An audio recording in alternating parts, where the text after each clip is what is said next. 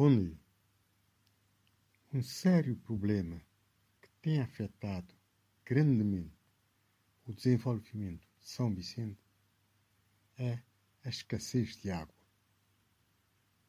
No passado,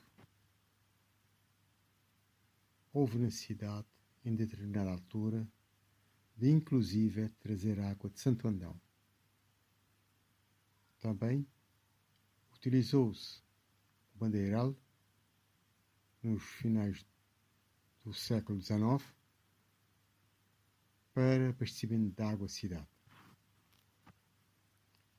É interessante o facto de várias localidades em São Vicente serem designadas por fonte.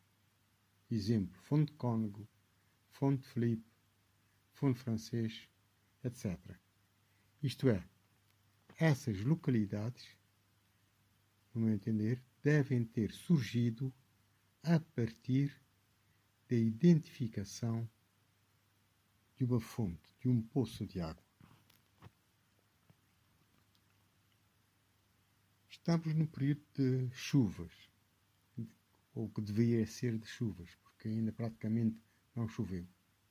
E a chuva é normalmente uma grande expectativa da população. Normalmente é uma chuva rápida, intensa e causa alguns problemas. Mas o maior paradoxo é ver que, provavelmente,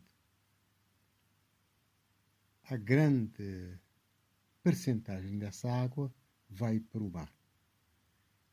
As autoridades, no meu entender, estupidamente, previdenciam o caminho dessas águas para o mar. Uh, há poucas infraestruturas para retenção de água em São Vicente. Mas várias estradas que são feitas poderiam servir bem, bem para retenção de água, porque chovendo um ou dois dias ou três, mesmo que uma estrada ficasse inundada, tendo em conta os benefícios resultantes da enorme quantidade de água retida, que, é, que poderia ter mais diversa utilidade, inclusive a recarga de lençóis freáticos, os benefícios seriam imensos. É lamentável que, por exemplo, se gaste muito mais num carnaval do que em infraestruturas para retenção de água em São Vicente. Criaria inúmeros postos, postos de trabalho, contribuiria para uma melhor alimentação, para uma ilha muitíssimo mais agradável, com muito mais potencialidades.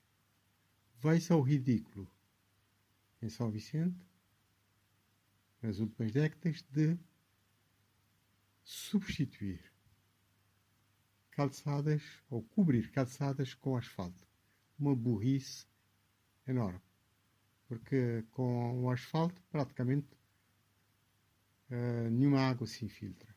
Igualmente, as autoridades deveriam ter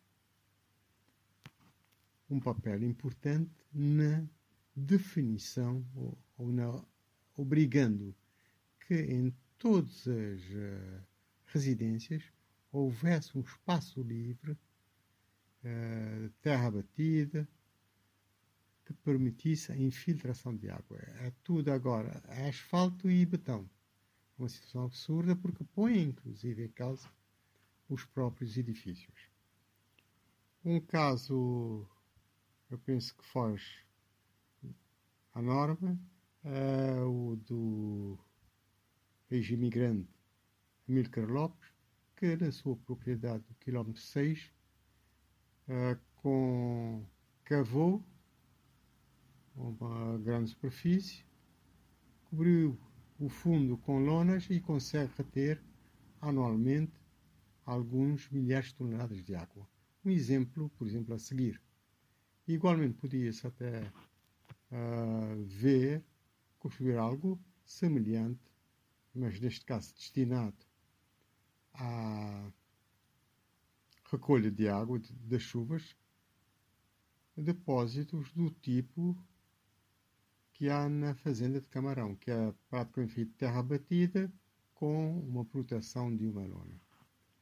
Um bom dia a todos.